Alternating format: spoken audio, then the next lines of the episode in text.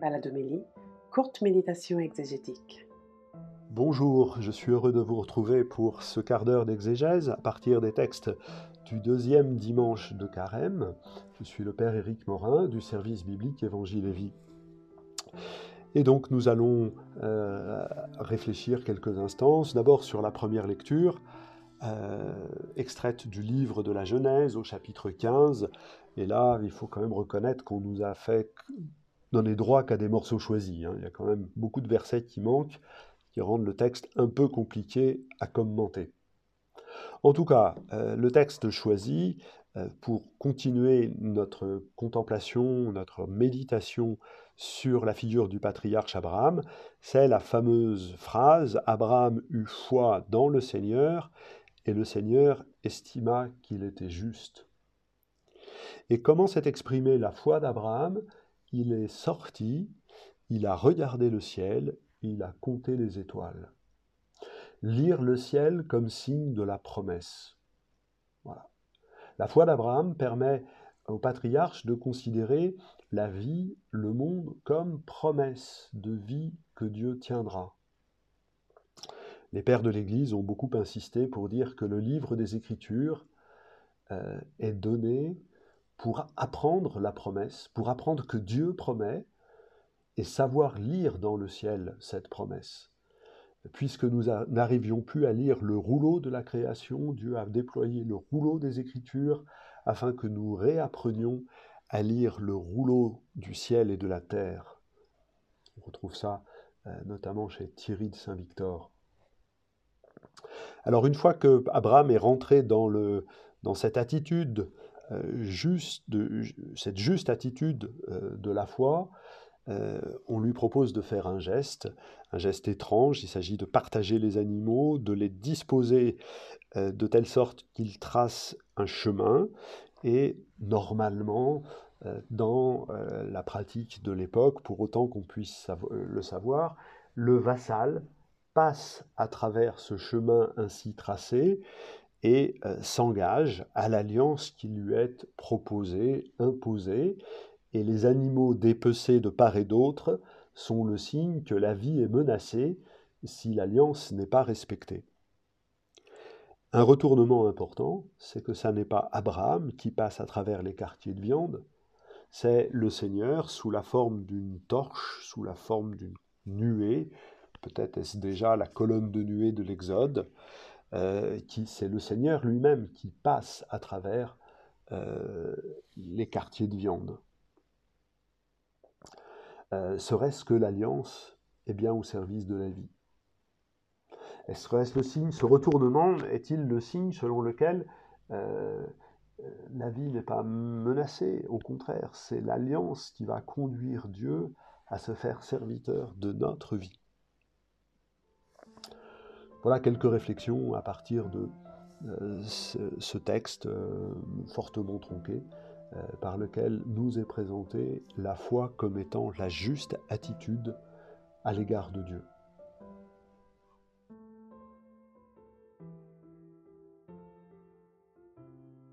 La deuxième lecture, extraite de la lettre aux Philippiens, nous invite à faire un choix la foi est ici davantage présentée comme savoir faire le choix.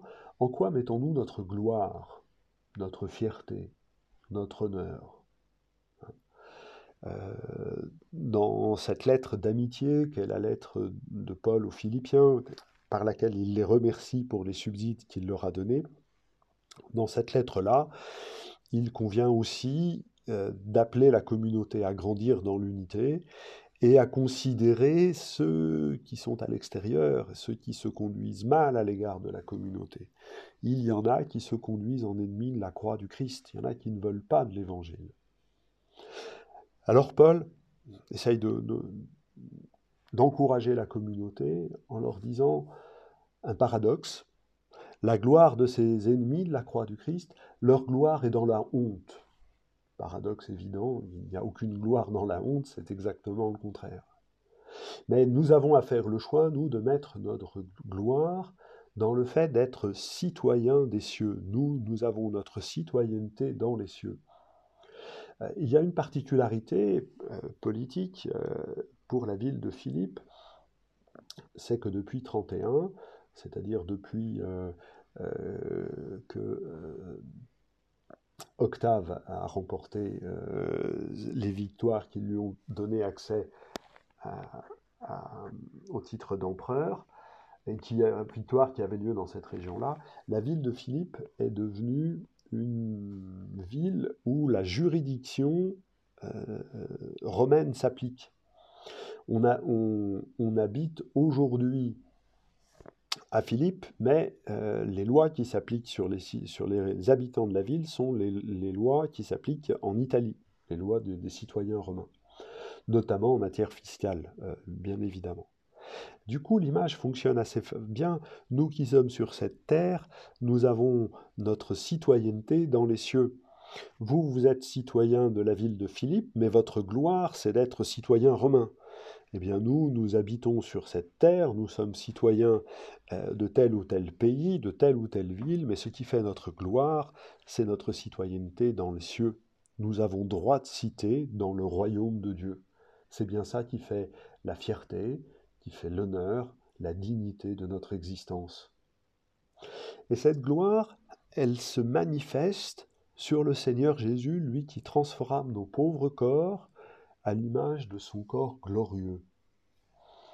La, gloire de Jésus agit aujourd'hui quand on peut la contempler, quand on peut reconnaître qu'il est l'image de Dieu, peut-être à prendre au sens le plus simple, euh, qui rend visible la fidélité de Dieu, qui rend visible l'amour de Dieu. Et l'image de son corps glorieux rend visible jusqu'où la fidélité de Dieu veut nous conduire, en nous transformant dans quelque chose d'assez étonnant que nous ne pouvons pas appréhender. Contempler le Christ transfiguré pour que cette transfiguration s'opère déjà en nous et chez Paul, on retrouve des textes, alors dans la deuxième aux Corinthiens, au chapitre 3, les versets 17-18, on retrouve des textes où euh, il essaye de réfléchir sur qu'est-ce que c'est que cette transformation, cette transfiguration. La première chose, c'est la liberté. Être libre, c'est déjà vivre la transformation, la transfiguration euh, qui est celle du Seigneur ressuscité. Et par cette euh, transfiguration, déjà à l'œuvre dans nos, corps, dans nos existences, nous pouvons, dit Saint Paul au verset 2 Corinthiens 3, 18, contempler, refléter tour à tour la gloire du Seigneur qui nous transforme, la gloire étant un rayonnement contagieux euh, qui permet aux croyants euh, de s'entraîner réciproquement dans un chemin par lequel nous faisons un choix régulièrement. Ce choix, il est de ce que nous faisons de notre corps. Le considérons-nous comme allant à sa perte Et dans ces cas-là, notre Dieu, c'est notre ventre. Ou bien considérons-nous qu'il est fait pour être transformé de gloire en gloire, en grandissant de la foi à la foi, pour aller de la vie à la vie alors pour nous aider à vivre cette expérience, euh, cette liturgie du deuxième dimanche de carême nous propose, comme euh, chaque année, euh, de proclamer et de méditer l'épisode de la transfiguration, ici, selon le récit que Luc nous propose. L'histoire est toute simple. Jésus, après avoir annoncé sa passion et sa résurrection, prend Pierre, Jacques et Jean et les conduit sur une haute montagne. Et ils font cette expérience de voir Jésus euh, transfiguré, glorifié, avec son corps glorieux. ils sont euh, trois témoins juridiquement recevables euh, parce que la loi précise que pour qu'un témoignage soit juridiquement recevable, il faut qu'il soit porté par deux ou trois témoins. Le texte, à la fin, nous précise que les apôtres n'ont rien dit euh, de ce qu'ils avaient vu.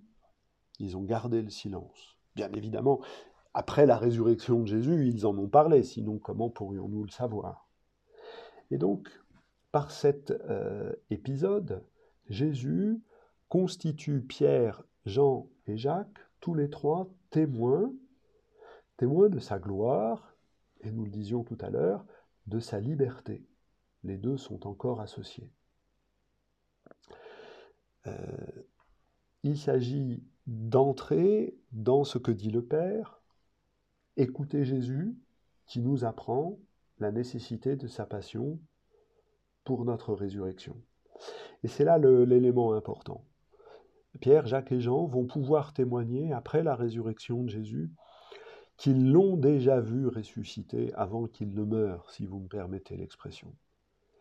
Pierre, Jacques et Jean sont les témoins selon lesquels Jésus n'a pas besoin de mourir pour ressusciter. Ils sont donc les témoins de la liberté de Jésus qui s'engage dans sa passion, non pas pour ressusciter, mais pour nous ressusciter avec lui.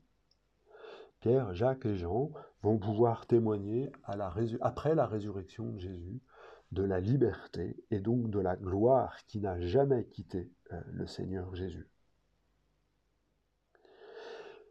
Luc insiste dans ce récit sur les, personnages de Moïse et Élie, c'est-à-dire la loi et les prophètes, les Écritures qui disent à Jésus la volonté du Père, il parle avec lui de son départ, littéralement de son exode, qu'il doit accomplir à Jérusalem.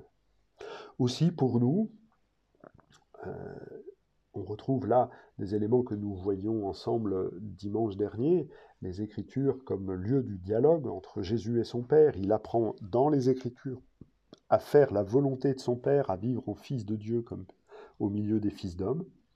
Aussi nous, quand nous lisons les Écritures, nous sommes témoins du dialogue entre Jésus et le Père.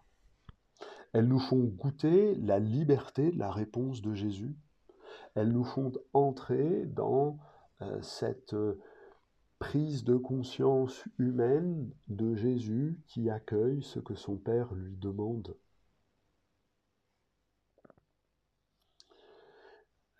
La méditation des Écritures et le temps du carême peut être un temps privilégié pour s'engager à prendre plus de temps à lire l'Évangile, à, le lire, en lire en entier, à lire le livre de l'Exode, à méditer les psaumes, euh, cet exercice spirituel, vécu comme disciple de Jésus, doit toujours, à un moment ou à un autre, nous conduire à nous poser la question, mais comment Jésus a répondu à cette parole? Et alors, à ce moment-là, il y a en nous ce que l'on peut appeler une, éclosion du vouloir qui vient se produire, une éclosion de notre propre liberté à suivre le Christ, afin de comprendre et de mieux goûter par quelle liberté lui-même s'est engagé à faire ce que son Père lui demandait, à mourir pour nous ressusciter avec lui. La figure de Simon de Cyrène portant la croix de Jésus est une figure qui s'impose euh, à notre méditation. Il peut mettre ses pas dans les pas de Jésus afin de le suivre au plus près et de le voir remettre ses mains, remettre sa vie entre les mains du Père, sans craindre aucunement euh, ce qui lui arrive. Ce deuxième dimanche euh, de carême, avec cette proclamation de la transfiguration, euh, apparaît toujours comme une promesse. Au moment de prendre la route, ça y est, nous avons pris la route depuis une dizaine de jours, euh, peut-être avons-nous peut-être un peu de mal à tenir ce que nous souhaitons faire, mais il y a une promesse, celle non seulement de voir Jésus transfiguré, mais de pouvoir avec lui goûter à cette transfiguration, à cette liberté qui nous est promise. Je vous remercie, merci à ceux qui ont diffusé ce podcast et l'ont édité, et je vous dis à la semaine prochaine pour euh, le troisième dimanche de carême.